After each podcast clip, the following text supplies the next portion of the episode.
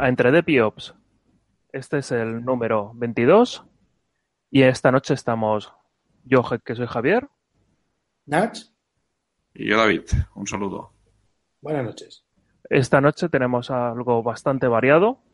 Eh, no tenemos el- un monotema, pero bueno, iremos extrayendo todos los temas de las últimas semanas.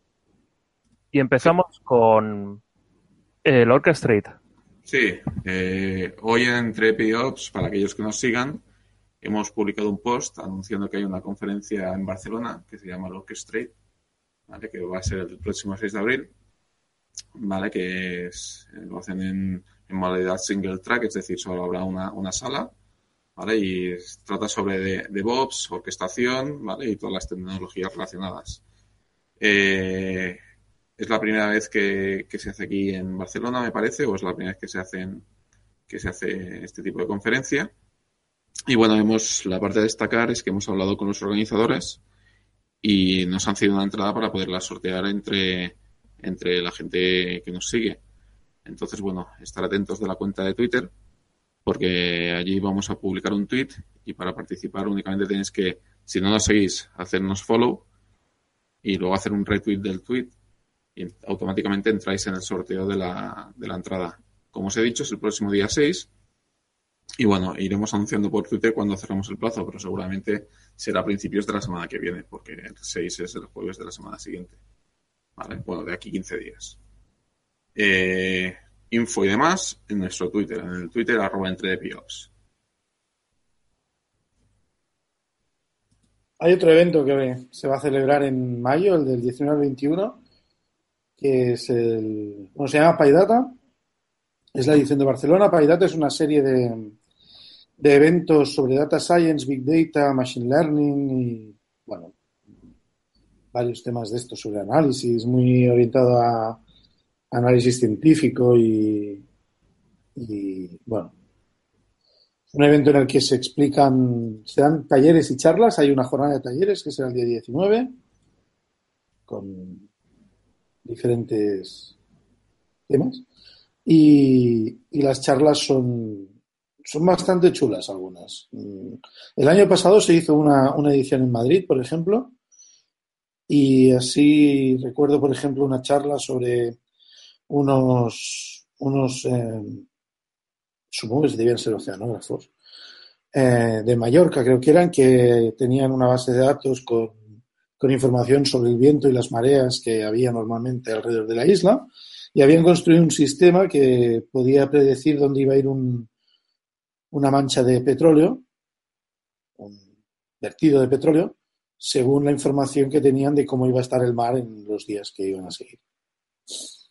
Am, el, he dicho los días, eh, esto se va a realizar en ESADE, es el venue sponsor de la conferencia.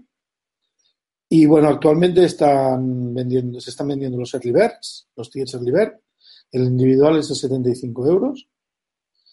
Y también está el call for proposals abierto. Y también están buscando, estamos buscando sponsors. Aquí una pregunta, Ignasi, que antes lo hemos comentado fuera de micro. Eh, la, aunque se llama PayData, no únicamente habla de... Sí, de. Sí, el evento se llama PyData porque principalmente es software hecho en Python. Por ejemplo, se, utiliza mucha gente que va y, y que, bueno, mucha gente de la que está ahí usan Jupyter, que es un sistema de prototipado y documentación, que es un entorno web que vas escribiendo en Python y se va ejecutando. Pero no solamente eso, también hay, también hay gente que usa R, Julia, JavaScript. Y bueno, supongo que si se presenta una charla interesante en cualquier otro stack tecnológico, si la charla es suficientemente interesante, se, se trataría. Quiero decir, por ejemplo, no sé, si hay algo en Machine Learning, no se me ocurre ahora nada, pero me parece que TensorFlow también es Python, por ejemplo, pero en cualquier otro stack tecnológico. O sea, el stack tecnológico no es un problema. Se llama PyData por razones históricas. Solo por eso. En lo que sí que está enfocado es al tema de tratamiento de datos, ¿no? Sí, principalmente análisis, eh, data science, algo de Big Data suele salir, rollos, cosas, cosas del rollo Hadoop, Spark, em, sistemas por el estilo y, herramientas de ese, de ese nivel. Y también Machine Learning y cosas de inteligencia artificial. Genial. Pues bueno, creo, que no me olvido de comentar nada, luego me matarán. Vale, pues el siguiente tema que tenemos en la lista es la famosa caída de S3. Sí, bueno, supongo que como todos sabréis. ¿Lo ves? Todos excepto Nach, ¿vale? Se cayó, se cayó. ¿Qué es S3? S3 es un servicio de storage que ofrece AWS, ¿vale? Amazon Web Service. No te suena de nada, ¿no? No, es S3, no otro 3. Vale, perdona, que se me ahí. Sí, sí, Dios. Este tío no hay que invitarlo más, ¿eh?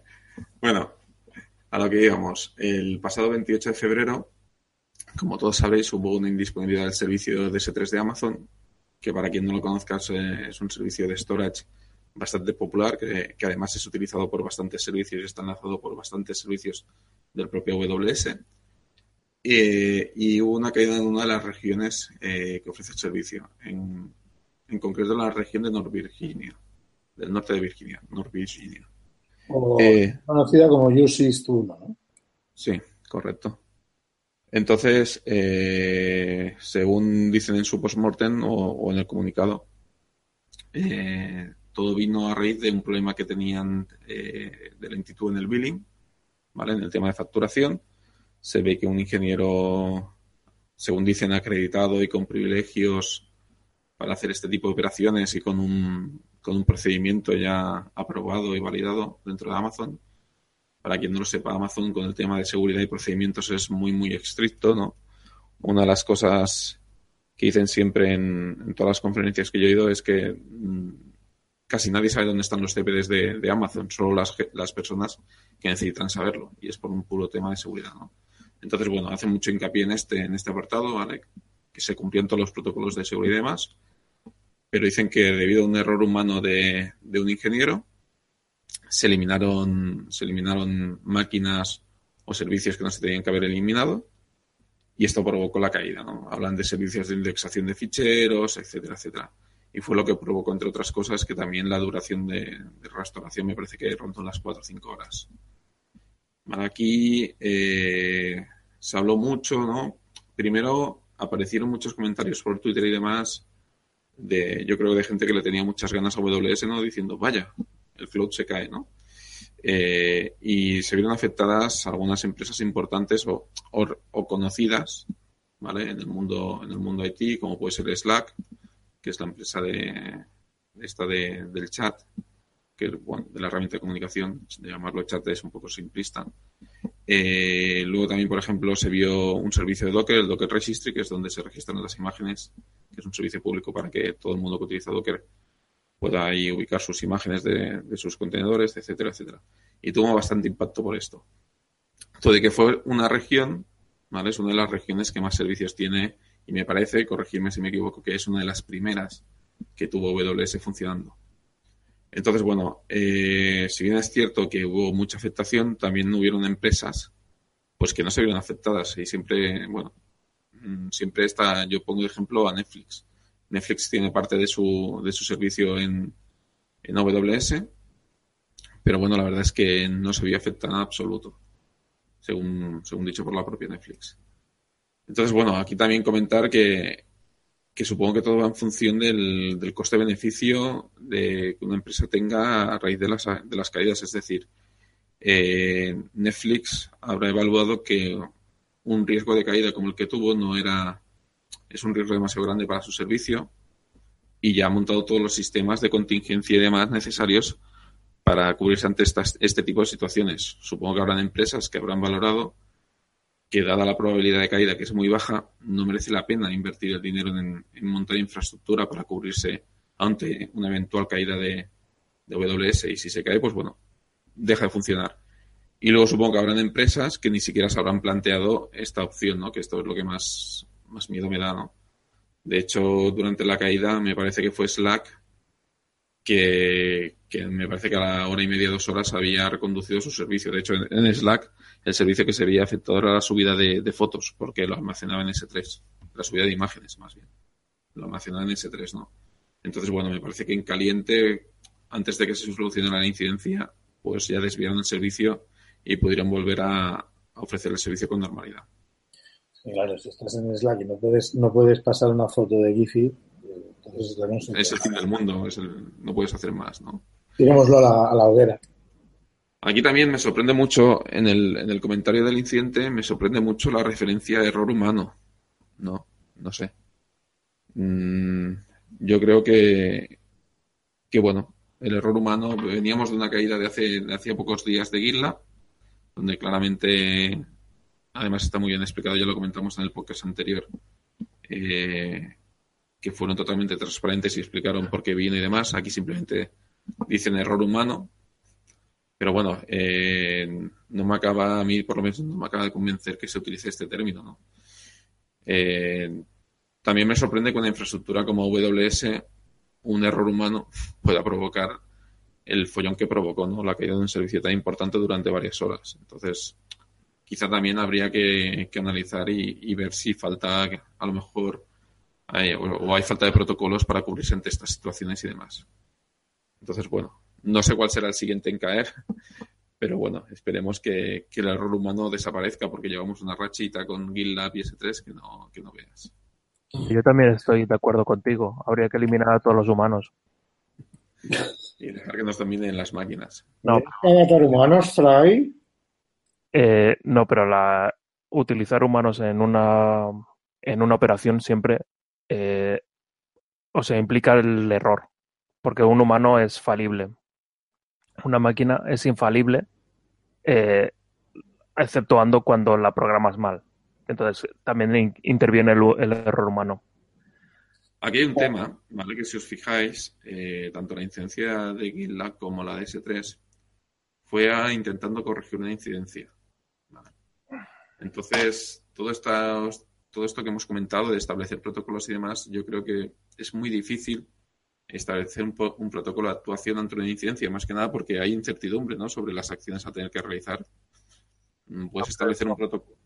Esto viene también a partir de lo que estuvimos comentando en el podcast pasado de los errores en aviación, que no es un, nunca son culpa de una, una sola cosa, sino que encadenan varias, porque es, o sea, se está protegido contra un error, no se está protegido con una, por, contra una cadena de errores. Y aquí lo que parece es que fue una cadena de errores.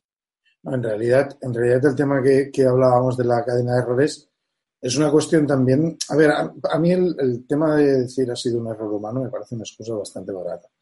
No digo que sea fácil, porque no lo es, pero, y, pero si hay un humano interviniendo, como dices tú, es una, es una cuestión de tiempo que, que haya un fallo y que el humano se equivoque. Entonces, lo, lo ideal sería hacer que lo que tiene que hacer ese humano sea más que nada supervisar un proceso automatizado. Poco más o menos, lanzarlo quizás. Y luego el, tema de la cadena de errores, hombre, evidentemente, estos errores, los de, lo de GitLab o lo de S3 de Amazon, son errores que ocurren una vez y si gestionas el error como deberías, una vez resuelto el problema, deberías encontrar puntos de fallo en tu procedimiento que tienes que corregir. Y ese error no debería repetirse otra vez. Se, repetirá otra cadena de errores que no tendrás contemplada, pero ese debería estar arreglado.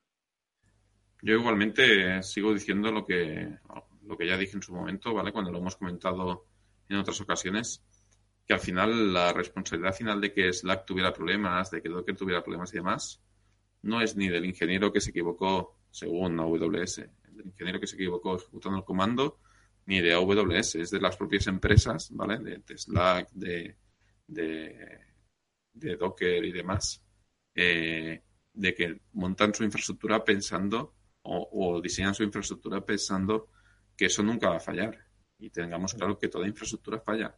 Y es cuestión, lo que decía al principio, de valorar eh, coste-beneficio. Es decir, si tengo, puedo asumir con que mi infraestructura va a caer X minutos, ¿vale? Recordemos que siempre que contratamos una infraestructura hay lo que se llama el Service Level Agreement, que es decir, el contrato de, de acuerdo de servicio sobre el cual, si la infraestructura está caída más de X tiempo, eh, el proveedor nos tiene que compensar económicamente. Para mí, ¿vale? Para mí eso es lo que manda lo fiable que es una infraestructura, desde mi punto de vista, ¿vale?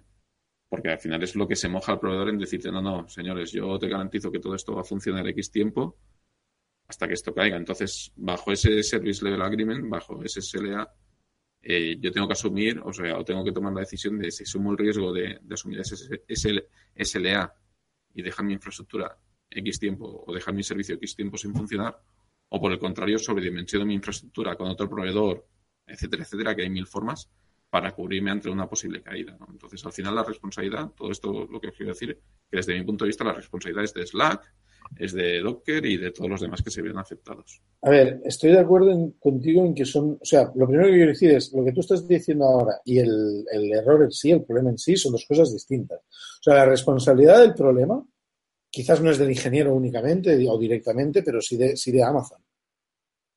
O sea, eso sí que es así. La responsabilidad del problema que hubo en S3 es una responsabilidad de Amazon. Y no hay nadie más que la tenga que tomar. Ahora bien, de ahí a que gente como, por ejemplo, pues, podríamos decir, porque es, el que estamos, del que más estamos hablando, Slack quiere decir, eh, este servicio nuestro no ha funcionado por culpa de Amazon, eso es lo que no es correcto. En eso estoy de acuerdo contigo. ¿Me explico? O sea, son dos cosas distintas. No, no, estoy de acuerdo, estoy de acuerdo, pero al final es eso. El prestador del servicio es al que nosotros le contratamos el servicio. En este caso es Slack o el que utilizamos el servicio. Otra cosa es que utilicemos la capa gratuita y mira, oye, quéjate, quéjate donde quieras, ¿no? Pero al final es esto. Si no funcionaba, desde mi punto de vista, es Slack que, que asumió ese riesgo. Que lo provocó, que lo provocó ese 3, de acuerdo, pero al final. Aquí, por ejemplo, se me, ocurre, se me ocurre una cosa, una cosa de un, un debate interesante. Porque, por ejemplo, Slack usa Amazon S3 para almacenar las fotografías. Le falla este servicio, pero Slack está asumiendo el SLA, como tú bien dices, está asumiendo el SLA que le da S3. Entonces, vale, Slack dice, no, esto hay un problema en S3 y no podemos hacer nada para arreglarlo. Mm, bueno, podrían hacer algo por evitar que esto se repitiera, que supongo que en su momento lo harán. Buscarán algún otro servicio y tendrán que replicar los, ficheros o lo que sea, ¿vale? Pero claro, si tú usas Slack, que a priori no necesariamente te han explicado lo que están usando por detrás, ni a lo mejor incluso te están dando un SLA. No lo sé, ¿eh? estoy hablando, quizás podríamos hablar de, un servicio hipotético. Pero, claro, tú no necesariamente sabes eh, el, el, el, SLA que ellos están asumiendo. a mí lo que me preocupa no es que ellos asuman un SLA, sino que tú como usuario de su servicio no sabes qué SLA se están asumiendo en cada una de sus funcionalidades. Porque en este caso, por ejemplo, Slack no dejó de funcionar. Lo que falló fue la, fue la subida de imágenes, la subida de ficheros. Entonces, claro, no es que ellos no funcionen, es que una parte del servicio está, está ¿cómo se llama esto? Degradado. Entonces, ¿eso es una cosa que tú estás asumiendo porque Slack te ha dicho que ellos tienen este SLA en la subida de ficheros? ¿O no? Ahí es donde yo creo que hay un poco más de, de juego y de debate.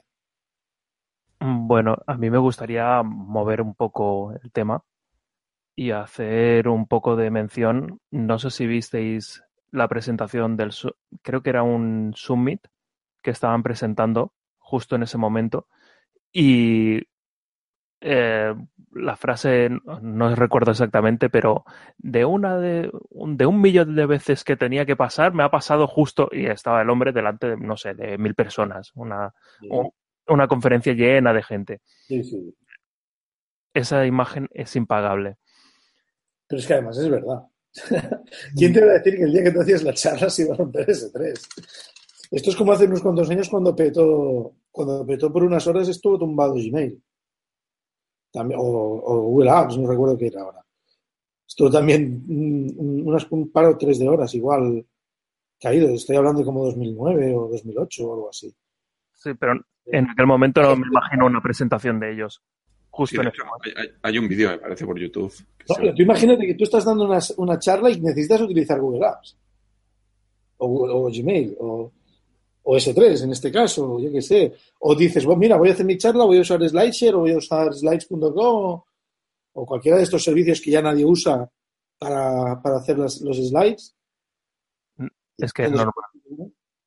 ¿Cuántas veces hemos visto que la gente tiene preparada la charla y en el momento de que tienen que darla falla la wifi?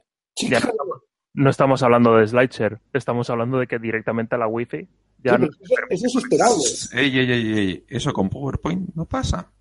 Asumidlo. Vale, y lo va con wifi, sin wifi, como queráis, tíos. PowerPoint va a dominar el mundo. Si, la- si la tienes en 365, creo que tampoco va con wifi, ¿no? Bueno, venga, va. Pero yo lo tengo en Ah. local. Yo, yo lo tengo en local. lo- yo siempre trabajo offline. esto esto de, de internet es brujería. mini punto para David. Vale, Oye, no, un tema. Dejarme volver para atrás un tema que me ha hecho mucha gracia, ¿vale? Mientras, mientras hablabais de, de los SLAs de Slack y demás. Venga, va. ¿Quién, me- ¿Quién de los dos acierta qué SLA ofrece Slack? ¿Ninguno? ¿No? ¿No? ¿Ah? ¿Cuál ofrece? ¿Cuál ofrece? Ofrece 99,99%. Ole tú. Pero para, para, para, ¿de qué? ¿De charla? O sea, ¿de chat o de subir? Bueno, ahí está la trampa. Él te pone 99,99. Luego, como lo calcule y cómo lo valore, ya es cosa suya. Ah, porque claro, si, si se me ocurre una cosa, si yo cuento todos los mensajes que entran en Slack de todos los equipos que tienen, que están en. Slack, y cuento cuáles son chat y cuáles son fichero, igual, no sé, ¿eh? Claro, ahí te dicen que esto lo calcularán en base de el- los servicios afectados y la cantidad de usuarios afectados. Wow. O sea, no es, no es un SLA a ti, es un SLA global. Sí, a ver, lo he leído en diagonal, ¿eh? pero tenía pinta que es eso, que esto se calcula así, tal, tal. Y bueno, lo que sí que es cierto que tiene una página de, de seguimiento de, de estado de servicio, ¿vale? Y me ha sorprendido que la verdad es que tienen bastantes caídas. Por ejemplo, Em, ayer, ¿puedo, ayer. puedo explicar una cosa que me pasó este sábado? Venga. Y saco, voy a sacar una cosa que me, me vais a decir que es autobombo, pero y lo es. Este sábado hicimos en el dojo de Python, hicimos un, ¡Autobombo! gracias, hicimos un taller sobre cómo programar un, un bot basado en eventos con Slack. No el RTM, no la versión WebSocket, sino el, el- el de los eventos. Bueno, la cuestión es que tienen un, un- un repositorio en GitHub que es un, un tutorial y tú vas siguiendo unos pasos y vas haciendo y vas viendo pues cómo se hace lo out y, y luego pues cómo metes un mensaje desde el bot y cómo respondes y cómo puedes ponerle botoncitos, incluso cómo puedes conectarlo con un servicio de inteligencia artificial. Está muy bien, es bastante recomendable. Ya lo pondré en el de además quiero escribir un artículo sobre eso en el blog. Pero bueno, la cuestión es que yo estuve, estaba preparando la sesión el sábado, el sábado- bueno, yo soy muy procrastinador. Y el, el sábado por la mañana estaba preparando la sesión que tenía que dar por las- el sábado por la tarde, estaba preparando las, las diapositivas. Iba repitiendo todos los pasos para, para validarlo. Total, que me doy cuenta de que no puedo registrar el bot, la API de Slack para registrar el bot no funcionaba. Le dabas a un botón en un momento dado y se quedaba pensando y no, no salía nunca de ahí.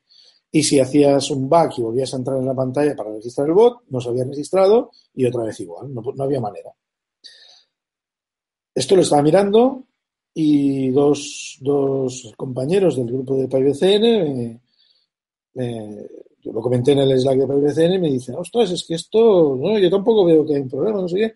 Miro en el status page, no hay nada, en el status page de Slack todo bien. Al cabo de un rato vuelvo a mirar en el status de page de Slack y veo que ha habido un downtime para algunos usuarios. Bueno, pero hablaban del servicio de chat, no del servicio de bots, no de la API de eventos, ni de la API de registro tampoco. Total que digo, bueno, pues a ver si esto se resuelve.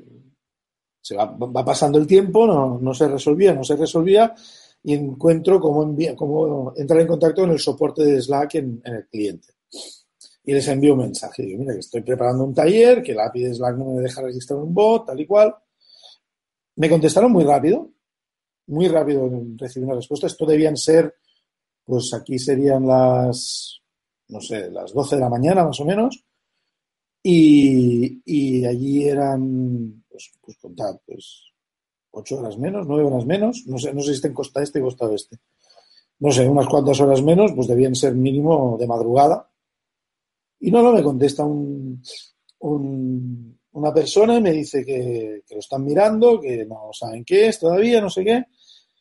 A mí me llega la hora de comer y de irme a- al taller, empezaba a las 5 y a las Tú ahí sudando, ¿no? Ahí estabas ya. Oye, yo ya iba mentalizado, digo, digo, esto si no funciona, pues bueno, pues yo os explico lo que hay y cuando estéis en casa. Fuerte. Porque aquí no va a funcionar. No creo que veáis ningún bot diciendo nada hoy. Y al menos ninguno en el taller. Y bueno, a las cinco y cuarto, mientras estaba dando la charla, me llega un mensaje al móvil, lo, lo, miro un momento así por encima y veo que sí, me están diciendo que, que sí, sí, que era un problema suyo, que ya lo han arreglado y que esperan que pueda continuar. Y cuando llegamos con los asistentes, llegamos al momento de, de registrar el bot, funciona, funciona perfectamente, la verdad. O sea, que uno lee por el, por el servicio, porque vamos, o sea, diciéndoles, oye, que esto nos va. No, no sé si debí ser el único que, se quejó, pero, pero mira, lo resolvieron bastante rápido. Rozando el laguero, ¿eh? Porque si ya estabas en medio de la charla. Sí, sí, no, no, pero eso ya. Bueno, lo del fallo de Slack quizás no, pero para las, las slides por la mañana sí que fue culpa mía. Bueno. ¿Nos movemos al siguiente tema o qué? No, la otra cosa que quería comentar era el tema de precisamente la status page. Que la status page de AWS estaba en S3 y estaba diciendo que todo funcionaba perfectamente. Es un no me funciona nada y la status diciéndote todo va bien ciudadano, tranquilo, todo va bien. Y no me hizo gracia. La primera cosa que hicieron fue, bueno, o lo que han dicho que iban a hacer era quitar la status page de, un servicio que puede ser susceptible de tener error. Entonces lo separarán de todo, no sé, lo pondrán en otro planeta. Esto, esto es un poco Ouroboros, ¿no? O sea, el mismo proveedor de servicio que te está dando un SLA que dice que puede fallar, usa, usa ese servicio para un servicio más crítico de todos modos, la status page de Amazon, bueno. Ya todo el mundo. Un poco que desear, ¿eh? ¿Perdón?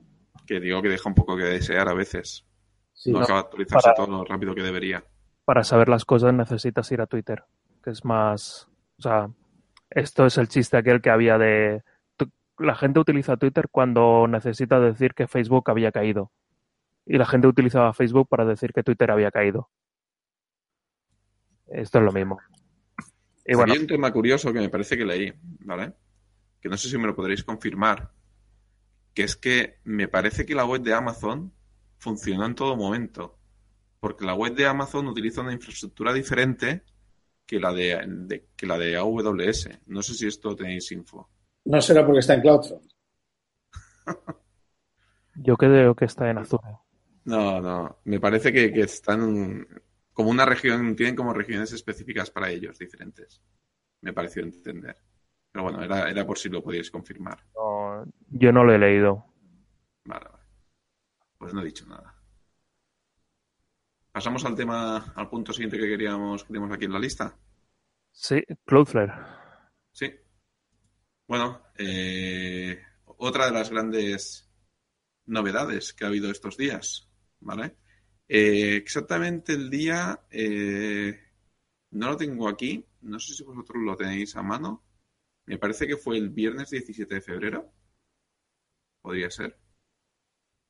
No tengo la fecha, pero me parece que fue, que fue el 17 de febrero.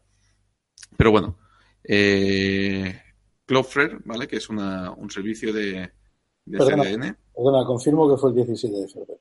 Fue el 17, ¿no? Es que no lo tenía no lo tenía claro. Pues bueno, el 17 de febrero del 2017, para en un futuro cuando, cuando nos escuchen, que sepan de cuándo estamos hablando, eh, uno de los servicios más populares de, CDN que es utilizado por miles de, de, bueno, de empresas, eh, puso, bueno, tuvo una, una vulnerabilidad, o se puso en manifiesto una vulnerabilidad que llevaba por ahí bastante tiempo, ¿vale? Hablan de años, eh, que básicamente era muy parecida a efectos eh, del Heartbleed. No sé si os acordáis, la vulnerabilidad de SSH, que se le llamó Heartbleed, que provocaba que un desbordamiento de, de un buffer, ¿vale? Hiciera un volcado de memoria y se pudiera leer los datos que, había en memoria eh, en los servidores. Y entonces podías obtener información de, lo que el servidor estuviera gestionando en ese momento eh, de, todo, ¿vale? De todos los usuarios y demás. ¿Quién podría pues olvidarla? Dime. ¿Quién podría olvidarla? Sí, sí, a ver, yo creo que es una de las míticas. Pues bueno, parece ser que, en Cloudflare el problema fue similar, ¿vale? Eh, provocaba un, fallo, ¿vale? En el, en el sistema de, de, Cloudflare eh, provocaba un desbordamiento de memoria, ¿vale? Que generaba que, bueno, que todo el contenido que tuvieran sus servidores, eh, que están sirviendo de todos los clientes, ¿vale? Los mostrase, los volcajes los mostrase. Eso están hablando de, bueno, de contraseñas, tokens privados, configuraciones, etcétera, etcétera. ¿Vale? Y esto, bueno, eh, provocó que, que bueno, que, que, todo el mundo que utilizase Cloudflare tuviera que cambiar, entre otras cosas, sus credenciales y sus tokens, regenerar todos sus tokens de comunicación. ¿Vale? Porque es que eso estaba expuesto desde hace no sé cuánto tiempo. Bueno, era un bug que estaba por ahí y se que llevaba mucho tiempo por ahí latente y se descubrió, pues bueno, el día 17 de febrero. Entonces, bueno, mm, la repercusión fue muy grande porque es una de las CDNs más famosas y más utilizadas en el mundo, con lo cual la cantidad de usuarios o de servicios afectados fue brutal. Y, el, y la otra parte que magnificó el problema, la otra variable, otro, el otro factor, fue que hubiese estado ahí durante tanto tiempo. Sí, es que vete a saber quién ha estado explotando ese fallo, ¿no? No sé. Un poco de. Bueno, aquí ya podemos entrar en modo paranoia, ¿no? Y, y que el gran hermano nos espía. Pero bueno. bueno, que nos espía ya lo sabemos. Ya tenemos las pruebas que todo el mundo ya pensaba que podía pasar. Ahora ya tenemos las pruebas con lo del Bolt 7. Sí, que es el siguiente punto que íbamos a comentar, que es que hay, bueno, Wikileaks eh, empezó el día 7 de marzo, empezó a lanzar una serie de documentos de, de la CIA, ¿vale? Eh, que bueno, eran, estaban enfocados a todo el tema de, cibervigilancia y guerra informática y demás. A estos documentos los han llamado Bol 7, ¿vale? le han puesto el codename, el codename Bol 7. Y lo que más eh, llama la atención es que hay un, programa eh, enfocado a hacer que todos los dispositivos inteligentes, televisores, etcétera, etcétera, eh, transformarlos en, en micrófonos para poder espiar a la gente en sus casas y demás. Entonces, bueno, esto da un poco de miedito, ¿no? También. Eh, lo que decíamos, el gran hermano nos, nos vigila. Esto me gustaría incluso decir que en Entre de Piox fuimos visionarios. Y el post que escribimos sobre Amazon, sobre Alexa, ¿vale? De cuidado que hay es que yo no la metería en mi casa porque cualquiera vete a lo que escucha y cualquiera eh, puede utilizarla. Pues bueno, esto es un claro ejemplo de que de que no íbamos desencaminados. Lo que me parece impresionante es eh, la capacidad que tiene esta gente para, para poder hacer esto con cualquier dispositivo inteligente. Bueno, hablaban de Smart TVs, hablaban de dispositivos como, bueno, Google Home, Alexa y demás. Pero dentro de lo que cabe, eh, yo no lo veo tan, o sea, yo esto ya me lo suponía, pero como que he visto muchas películas de James Bond entonces, eh, James Bond tiene que tener la última tecnología para atacar a un objetivo. Cuidado, cuidado, cuidado, cuidado. James Bond no es de la CIA, ¿eh? ¿El MI6? Eso no es la CIA. Mm, vale. Es la, es la, es la inglesa, tío. Dios mío. Y me, eh, sí, pero es que si, si, te tienes que fiar de los de las pelis de espías eh, americanos, lo único que hacen es explotar cosas. Me gusta más la finura de James Bond. No, pero no, no, es la última tecnología y realmente mmm, sí, es lo normal. No tiene sentido no utilizar lo último que puedes utilizar para atacar a alguien. No, pero no solo eso, es que además incluso hoy en día todavía el, el, la mayor parte de la tecnología informática tiene un vínculo muy grande con, con Estados Unidos. Es, es, normal que ellos tengan acceso a meter agujeros de puertas de atrás y cosas así en, en mucho más software y hardware. O sistemas operativos en este caso. O sistemas vale. que no están protegidos. Por ejemplo, había, esto hace tiempo, se veía un hombre que estaba traceando las conexiones y preguntaba a quién, a quién estoy atacando con mi rumba. Y se veía el tráfico del rumba estaba enviando un montón de tráfico a través de la red. No, no miro a ver qué era, pero debía estar spameando o a saber qué. Bueno. Sí, rumba, un rumba con que tenían wifi, pero o, o, si no era de la marca rumba, era de algún. Ese, ese ya te digo yo quién era, era, era el Edu, porque el tuneado que le ha hecho Edu a su rumba. ya os digo yo. No, hombre, esto me recuerda, este comentario me recuerda a la caída que tuvo DIN DNS, ¿no? Que fue provocada por, por ah, temas a de lo mejor era eso. A lo mejor era esto y el Rumba también estaba tirando de InDNS. Vete a saber que sí, que al final en la caída de InDNS se- el ataque se hizo con, con IoTs, ¿no? Con, con temas de Internet of Things. Con con dispositivos, dispositivos que han conectados. crecido últimamente muy rápido sin tener la seguridad en mente. Una de las cosas es que tú en el manual de la Samsung, de una televisión Samsung de estas que tienen micrófono y cámara, te dice que no estés delante de la cámara diciendo, bueno, delante de la tele diciendo algunas según qué cosas, porque realmente mm, eso se está enviando a algún otro sitio. O sea, Eso lo dice el manual de, de una. ¿no? sí, sí. Lo bueno es eso. Eh, ay, no, Pero, me pero acuerdo, ¿quién se lee el manual? ¿Quién se lee el manual? no me acuerdo en qué No un manual de mi tele en mi vida, tío. Yo voy ahí a probar. Ya, sí, tampoco. y te has leído todos los EULAs y todas las licencias. Y Por todo. eso no aceptar. ¿Te lo has leído? Sí, adelante. Había así en un podcast, en Dame la voz, que decían si lo que el peligroso es que han dicho, eh, según qué noticiarios o según qué periódicos, han dicho que la televisión convierten la televisión en dispositivos espía. Es decir, mi televisión de tubo, que no tiene ni cámara ni micrófono, ahora me la van a convertir en un dispositivo espía. Te lo dan en Smart TV. Eh, ojalá. Pero realmente, realmente es eso. O sea, eh, si tú tienes, si tú tienes un objetivo, tienes los nombres de la persona, quieres saber lo que hace, y sabes que tiene una televisión Samsung, que era la típica pues, de, de los, o sea, prácticamente todos los sitios donde he leído algo de esto ponían el ejemplo de Samsung. Coge, eh, dices, ¿tiene televisión Samsung? Pues voy a meterme en, cuando él no esté en casa, meto este virus o le cambio el micrófono o le hago no sé qué y ya puedo espiarle a placer.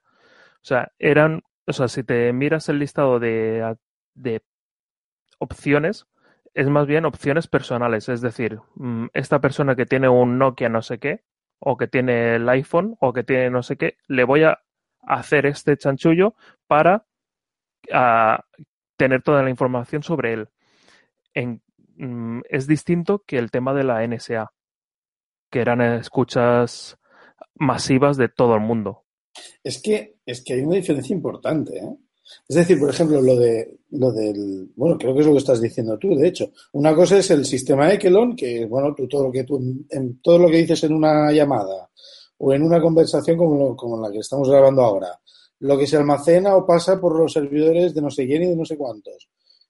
Incluso por- sin que pase por los servidores, no hace falta ni que tan solo Google lo vendiera. Seguramente pasaría por sistemas eh, controlados por el gobierno que podrían duplicar tranquilamente el tráfico y escuchar lo que se está diciendo en esa, en esa transmisión.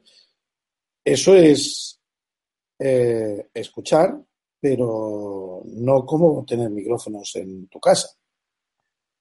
No, porque es que eso ya es para según, o sea, les típico, bueno, volvamos a James Bond. El soviet, porque época James Bond, eh, el soviet de el embajador soviético que está en Francia, pues cogen y le ponen una escucha. Antiguamente tenían que ponerle un aparato, ahora no, el aparato ya está en casa y lo único que hacen es Cuidado, cuidado, porque es que ahí está la diferencia. Una escucha no es un micrófono en una lámpara. Una escucha es que escuchan tu conversación por teléfono. sí, Es pinchar una línea. Lo que estamos diciendo es mucho más, va mucho más allá. No, no, no. Yo lo que te estoy diciendo es, eh, mm, no necesitas que tenga un teléfono. Deja todos los teléfonos fuera. Simplemente te- teniendo una televisión, te pueden escuchar. Pero a ver, a ver. Yo, dos cosas, ¿eh? Primero, a mí me sigue sorprendiendo mucho cuando mi Android, ¿vale? Me da consejos de dónde estoy, ¿vale? De cómo está el tráfico en mi casa y demás. Es decir, si esta información la tiene mi dispositivo, ¿vale? O es suficientemente, entre comillas, vamos a llamarlo inteligente. También porque, porque lo dejo por configuración y demás, ¿vale? Si esta información ya de base me la está dando mi dispositivo, vamos, estoy súper seguro que el señor Google tiene toda esta información mía y más. Y ¿vale? tal. Pero es que eso es que es- eso es otra historia. O sea, una cosa, a ver, la Sí, cuestión sí, pero espera, pero deja- déjame, déjame un momento. Vale. Eso es otro tema, ¿vale? Que, que, entre comillas, yo aquí estoy como consintiendo, ¿vale? Que, el señor Google tenga mi información porque a cambio me ofrece ciertos servicios, ¿vale? Como puede ser que me avisa de que, de que el tráfico está denso para ir a mi casa o cuando detecta que estoy en un sitio X me recomienda pues el restaurante de al lado, ¿vale? Que no deja de sorprenderme que lo haga, que haga este tipo de cosas. Y luego lo otro que os quería comentar sobre el tema de las escuchas, eh, no sé si veis una serie que se llama The Crown, que está en Netflix. No sé si la habéis visto o suena. he visto, he visto el título, pero no, no veo la serie. Eh, sobre, bueno, es una serie sobre la vida de, de Isabel II, me parece que lo he dicho bien, vale, yo por esto soy un poco, un poco ignorante.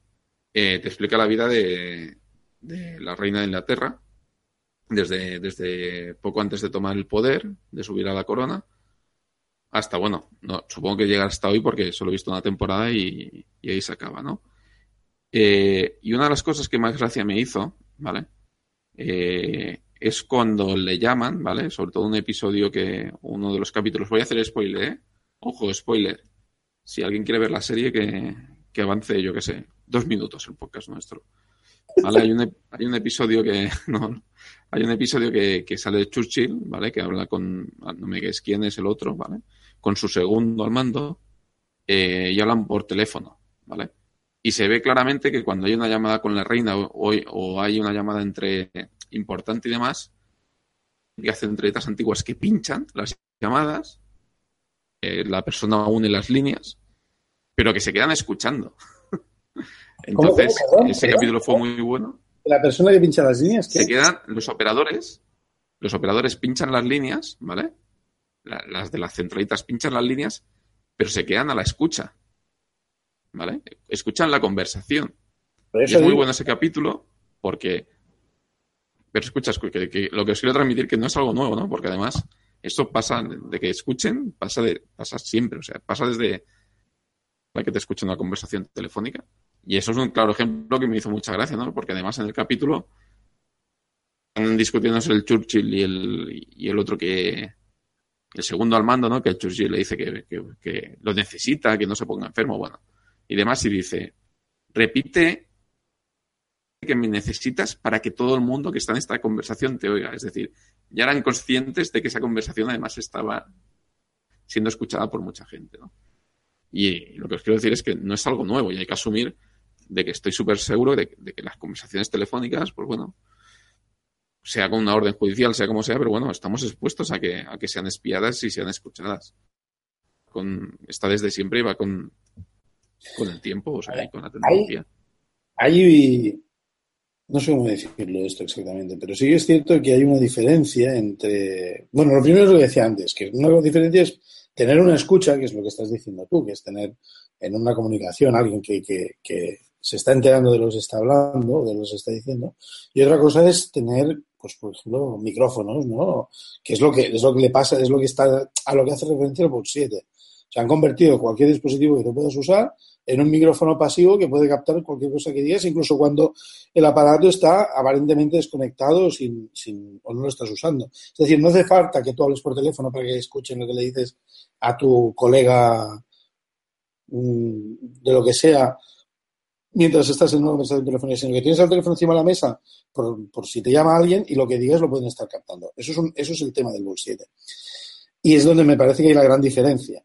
Pero es que eh, un poco a lo que estás eh, diciendo tú desde el principio hasta ahora incluso, es, eh, es un poco difícil, de hecho, que si vives de forma un poco social, ya no, incluso sin tecnología, sea imposible, sea posible mantenerte realmente en un, en un entorno de privacidad absoluta.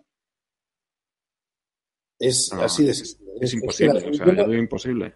La sociedad elimina eso. Entiendo que no se trata tampoco de pervertirlo y, y, decir, bueno, pues como no podemos tener una privacidad absoluta, no tengamos ninguna privacidad. Eso es otra cosa. Que hay que luchar, supongo, o posicionarse. Pero, pero claro, es que también yo conozco gente aún hoy en día que no tiene móvil por, por estas cosas. Uh, te voy a contar un cuento. No, perdón un momento, no tienen móvil, pero tienen cuenta en el banco, tienen, ¿me explico lo que quiero decir? O sea, Tienen Facebook, ¿no? No tienen móvil, pero tienen cuenta del banco, tienen Facebook, tienen... Esto es como lo de, esto es como en, en Internet hay muchos peligros, sí, pero es que los peligros están ahí incluso sin Internet. No es una cuestión tecnológica, es una cuestión social. Eso es lo que yo quería decir. Perdón, Javi, adelante. Eh, una historia que no recuerdo dónde la escuché, era de un chico alemán, eh, perdón, un holandés eh, homosexual, años 20. eh, no, no había ninguna ley extraña, bueno, que prohibiese conductas que después serían tomadas como inmorales. Entonces, eh, era una persona que tuvo, no me acuerdo qué problema, eh, vino la policía, entonces él dijo, pues yo estaba con esta persona y por alguna razón el policía eh, no era nada ilegal ni nada así, ni, ni nada que tuviese que él tener que, que indicarlo, pero indicó que esta persona era homosexual. Entonces, porque tú estás en un estado de libertad que dices, bueno, si yo lo que estoy haciendo, eh, no hay ningún problema en lo que yo esté haciendo, pues ¿por qué me tienen que venir a preguntar o por qué tengo que esconderme? La cosa es que eso era en los años 20 o, o 30, no recuerdo, pero cuando los nazis ocuparon eh, Holanda, eh, el registro salió que esta persona era homosexual y inmediatamente lo encarcelaron y lo no, eh, no recuerdo el resto de la historia si lo habían fusilado o no lo sé. No no lo metieron en la cárcel o que la cosa es esa eh, teniendo en cuenta que cualquier cosa que tú hagas es privada y no sabes hasta qué punto en algún momento puede ser eh, tomada por alguna cosa que tú no creas que sea malo, pero no significa que el que venga después eh, tenga que, o sea, te puede cambiar las leyes y la, el, tu código de justicia cambie mucho de lo que es justo a lo que es legal. Entonces, mm, siempre hay que tener un mínimo de precaución en, en qué cosas mm, expondrías al mundo. Sí, pero aquí yo creo que, que es lo que dice Ignasi todo el rato, ¿no? Una cosa es que yo diga, mira, yo utilizo mi móvil, sé que mi móvil, de alguna manera, eh, si quieren, me pueden tracear o pueden tener mi actividad, igual que yo utilizo las redes sociales y envío una foto cuando estoy no sé dónde y demás. Y, por ejemplo, la gente que me sigue sabe que no estoy en casa y puede entrar un ladrón a robarme en casa. Son cosas que yo me expongo y me expongo de manera, entre comillas, voluntaria o consciente, ¿vale? También con cierta seguridad de, que estas cosas tampoco pasan, pero bueno, me expongo yo de manera voluntaria, pero otra cosa es que sin yo quererme exponer, ¿vale? Cojan mi televisión y me empiezan a escuchar. Es que para mí son conceptos diferentes y, y es, la, la diferencia que yo creo que por eso ha habido tanto ruido, ¿no? Es decir, una cosa es que tú asumas que estás haciendo algo que puede tener un riesgo y otra es que si tú haces nada que tiene riesgo, que estás en tu casa, estás hablando con tu mujer, alguien se conecte, ¿vale? Y escuche tu conversación. Sí, pero- hasta el dispositivo apagado. Es que Lo que yo te estoy diciendo es que alguien se conecte, eh, tú estés hablando de una cosa que no tiene nada que ver y dentro de 20 años venga Trump, que haya conquistado Europa y resulta que, que cogen y te, y te meten en la cárcel por una cosa que dijiste hace, hace un montón de tiempo y que tú en ese momento no pensabas que fuese. Totalmente No, de acuerdo. No acabo de claro exactamente qué quieres decir con esto, Javi, que no podemos decir nada entonces. O, no. o sea, es decir, y, y si No, esto pasa, tú no has dicho nada sobre ser homosexual, por ejemplo. No, no, pero eh, yo lo que digo es eh, privacidad por defecto, privacy by default. Yo lo que digo es, mm, o sea, eh, cualquier cosa que podamos, o sea, mira, estamos aquí hablando con eh, en el podcast, pero mi consejo es, viendo tal como están las cosas, si una cosa, o sea, si, por ejemplo, si el correo, en vez de enviarlo según, o sea, si en vez de utilizar Gmail, utilizas una cuenta que no sea tan pública, digamos, o tan dependiente de, de Estados Unidos. Eh, si utilizas, o sea, digamos que son los típicos consejos de privacidad, de no utilizar según qué servicio, y mira que estamos grabando por Hangouts, O sea, eh, yo lo que digo es eh, intentar tener la privacidad en cada vez más y no utilizar según qué servicios o según qué cosas que pueden ser susceptibles de, de, de in- involucrarte. Ah, Pero, pero ¿cómo te puedes defender de, de Bowl 7? Ese sí ya es más, mucho más complicado. Por eso, o sea, una cosa es, eh, no tengo móvil en casa porque soy un paranoico y la otra cosa es, utilizo los mínimos de privacidad. Aquí hay un tema, Javi. Yo vuelvo un poco a, lo que decía antes. Tú, vale, dices, no utilizo Gmail.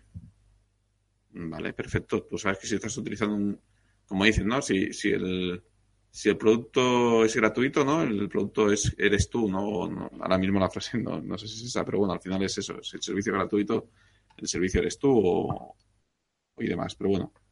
Eh, el tema es ese. Mm, Tienes opción de, de cifrar los correos. Y yo no conozco yo. Mira que Cuidado, no. con, cuidado con eso y no tienes ninguna garantía de eso. ¿eh?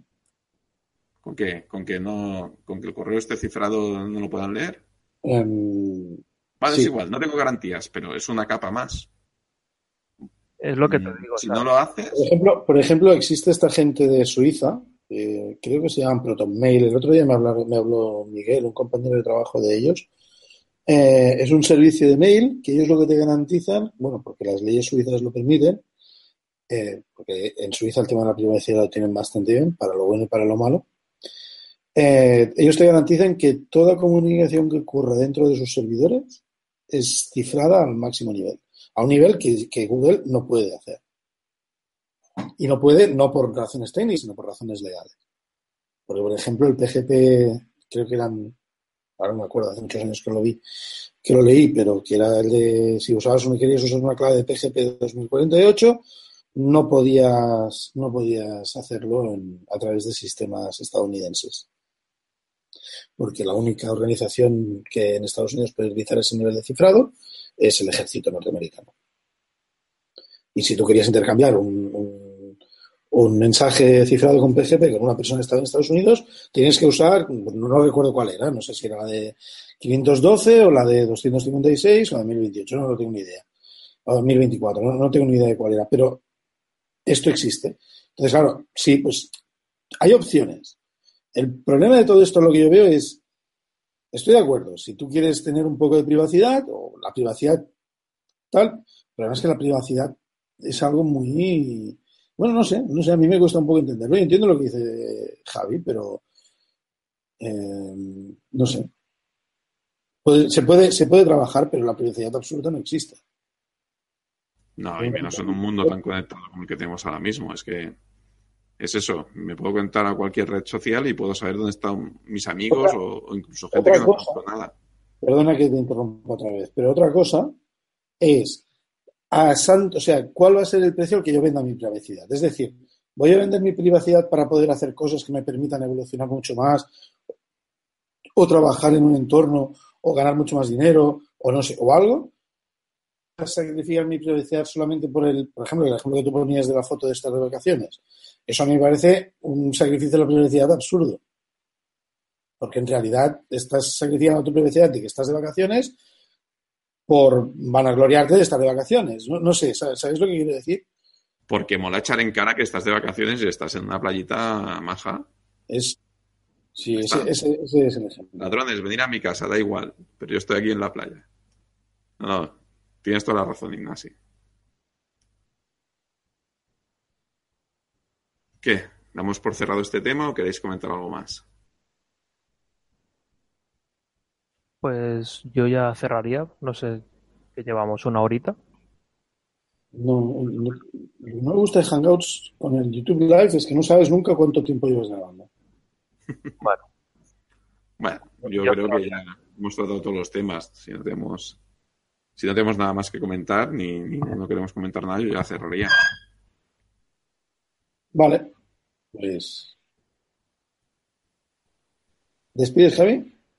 Eh, antes, la, la última vez habíamos hablado de hacerlo de aquello de las recomendaciones. Sí, cierto. Eh, y alguna vez no me acuerdo qué, pero no lo hicimos. Pero, ¿qué recomendáis hoy? Ah, empieza tú, ya que has sacado el tema. Mientras yo me pienso algo que recomendar. Pues ahora ya que hemos hablado de ellos, eh, yo siempre hablo de lo mismo, de podcast. Eh, hay un podcast que se llama Dame la voz, que es un podcast dual, que es Dame la voz Donam la veu, que habla, que es un programa de, bueno, lo que se podría definir como magazine político, eh, en castellano y en catalán. Y bueno, eh, a mí me parece bastante interesante. Una pregunta sobre esto. Eh, yo no lo tengo en mis listas de, de, podcast. De hecho, ahora me lo estoy, me lo estoy poniendo y lo conocía. Tengo una duda sobre Dame la voz.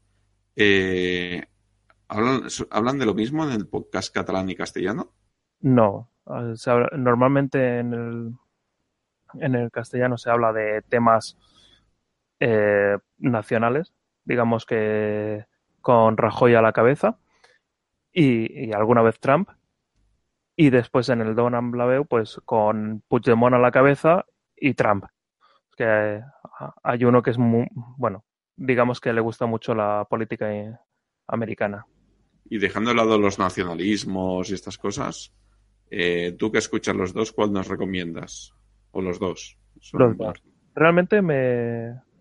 O sea, más que nada porque yo ya últimamente dejo ya las noticias, no miro nada de actualidad y me voy informando a posteriori, claro, cuando ya ha pasado una semana, pero me informo con ellos. Porque es más, o sea, prefiero informarme con ellos que mirar según qué, qué noticiarios. Ok, pues yo ya me los he apuntado en mi, en mi reproductor de, de podcast. Eh, voy yo ahora con la recomendación, si os parece. Estoy acabando un libro eh, que me parece que bueno, me he puesto una meta que es que, eh, hacía muchos años que no leía libros y ahora me he puesto como objetivo 2017 que cada mes voy a leer un libro diferente. Y el libro que estoy... ¿eh? Madre mía. No, no, de momento lo estoy cumpliendo. Este mes voy un poco apurado, pero creo que si, si aprieto acabo. Y el libro que, me está leyendo este, mes, este mes, me parece que Nasi lo conoce muy bien, ¿vale? Se llama The Agile Samurai. Y bueno, es un libro que te explica... leerlo. Sí, lo estoy, lo estoy leyendo, lo estoy leyendo. Eh, y bueno, te explica bueno, cómo aplicar metodologías ágiles, ¿no? Los diferentes métodos para aplicarlas, etcétera, etcétera. Te explica lo que es el Agile, ¿vale? Con ejemplos, como si... Y también, bueno, da un aire así como si si estuvieras aprendiendo un sensei y demás. el de Agile Samurai es para Agile Inception. bueno, para, para Agile, define Agile Inception. O sea, es para el, para cuando tú quieres un proyecto que vas a gestionar de forma ágil, una, una metodología ágil para, para iniciarlo el proyecto. Sí, correcto, correcto. Pero habla también de la gestión del proyecto. ¿Habla, perdona? Ahora no lo gestionar el proyecto de forma ágil una vez ya está iniciado? Bueno, no me lo he acabado. Yo de momento estaban eh, definiendo los diferentes roles y sí, sí, estaban diciendo las historias de usuario, bueno, los diferentes elementos. Sí, sí, habla de cosas relacionadas con eso, pero bastante, está muy centrado en el, en el inception, en el origen, en el inicio del proyecto, en cómo alinear la idea del proyecto entre, entre los miembros. Bueno, no sé. A Hombre, yo llevo... Sacar un producto rápido. Está orientado para intentar sacar un producto rápido para poder vender dentro de una ronda. No, no estoy no, seguro. No, no, no, no, no, es un... No. no. A mí no me suena eso, ¿eh, Javi? No, no, no, no es la parte esta del... Eh, digo yo, recuerdo, nos estamos pisando todo el rato. No, ¿quién me pone la pierna encima? ¿Tú, lo has leído, Javi? Sí, lo leí cuando salió en el Barcelona, Barcelona Developers Conference, cuando hicieron la charla. Ah. Eso 2000... No recuerdo, sí, 2010. Yo, yo, yo este libro lo compré hace mucho tiempo en, en el FOSDEM. ¿Sí? Se, se, lo llevó Ignasi. Sí. ¿Vale? Y me parece que lo destrozó el mío y me compró uno nuevo. Me parece recordar. Vale, ahora ya nadie más me va a dejar un libro nunca. No, hombre, me compraste uno nuevo, el que yo tengo es nuevecito. Eh, y llevo leído más o menos la mitad. Y bueno, no sé si lo que dice Ignacio, o sea, a lo mejor me ha, me ha hecho un spoiler del libro y no acaba ya. Totalmente. A ver, el, el- el argumento del libro es, cuando nos sentamos a hablar de un proyecto, cada uno tiene en la cabeza una idea de ese proyecto. Y el libro lo que explica muy sea, no, no, muy básicamente, lo que está explicando el libro, aunque la explicación no es básica, es cómo hacer que las personas que se han sentado en una mesa o que están iniciando un proyecto tengan, acaben todos en dos días con el, con el mismo concepto en la mente. No habla ni de cómo hacer el proyecto en dos días y que yo recuerde, juraría que tampoco habla de, de cómo gestionar el proyecto después de esos dos días. Quizás te da inicios. Pues yo todavía, mirad lo que os digo, yo todavía, en las partes que estoy leyendo, llevo más o menos la mitad. de- ahora estaba, bueno, estaba definiendo los diferentes roles del equipo, cómo, defi- cómo definir un equipo, etcétera, etcétera, ¿vale? De un equipo ágil y, bueno, poniendo temas de, de que tiene que ser un equipo multidisciplinar y demás, pero en ningún momento me ha dado la sensación de que fuera el tema este de, de cómo gestionar un proyecto en dos días o cómo generar un proyecto en dos días. De de hecho, ahora está en la parte de, bueno, de explicar lo que, las diferentes cosas de, de, del Agile, ¿no? Lo que es un Spring, lo que es una historia de usuario, todo esto. Que a lo mejor ahora cuando siga leyendo es eso, ¿eh? Acaba, acaba en lo que decís. Pero bueno. Bueno, me, me acabáis de spoilear el libro, cabrones, si es así. Gracias. pues ya no lo acabo. Así ya tengo excusa. Me parece que, que Nasi se ha caído, ¿no? Hemos perdido a Nach. Vale. Y era el que tenía que decir algo. No hay nada como escaquearse de- colgando la llamada. Bueno, pues hacemos la. Sí. despedimos. Pues nada. No, espera, que me parece que estamos viendo. Ahí vuelvo. ¿A qué tocas? No, yo es que soy muy tonto y esto de cerrar ventanas se me da muy bien. Vale, solamente faltas tú. Vale, eh, bueno, yo lo que, lo que quería, no sé si es, bueno, sí, sí, lo he usado muy poco, ¿eh? No, no, pero me ha parecido una, una un servicio muy interesante, lo he mencionado antes, es un servicio que se llama api.ai y es un servicio de machine learning en plan barato y rápido y fácil.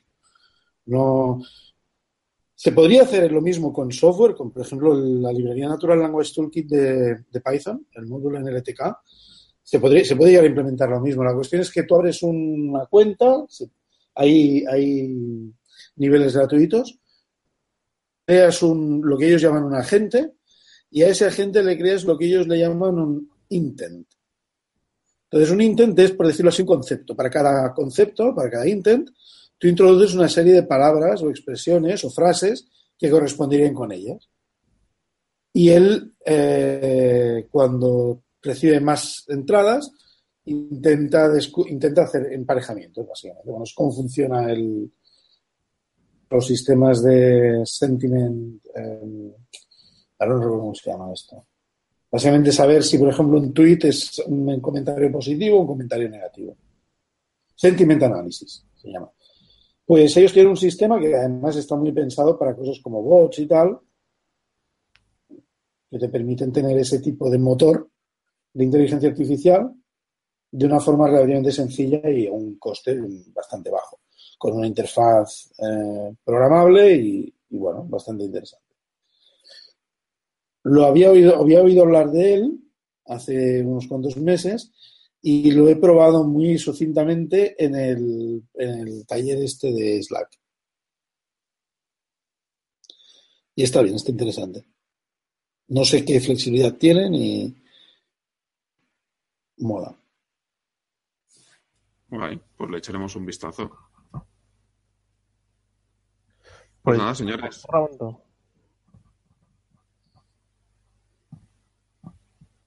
¿Qué decías, Javi? ¿Verdad? Creo que ya podemos ir cerrando. Pues venga, ¿cierras? Eh, este ha sido el capítulo 22. Se despide Javier. Ignasi. Ah, sí, me mí. Perdón. Sí, pues Ignasi del Cierre de Ventanas también se despide. Buenas noches. Buenos días. Buenas tardes. Venga, y por último, David, buenas noches. Luego. Centuries, the endless string of memories. Through the progress and the waste. Still the rivers flow, the sun will glow, the seeds will grow, the wind will come and blow it all away. Are just a memory replaced.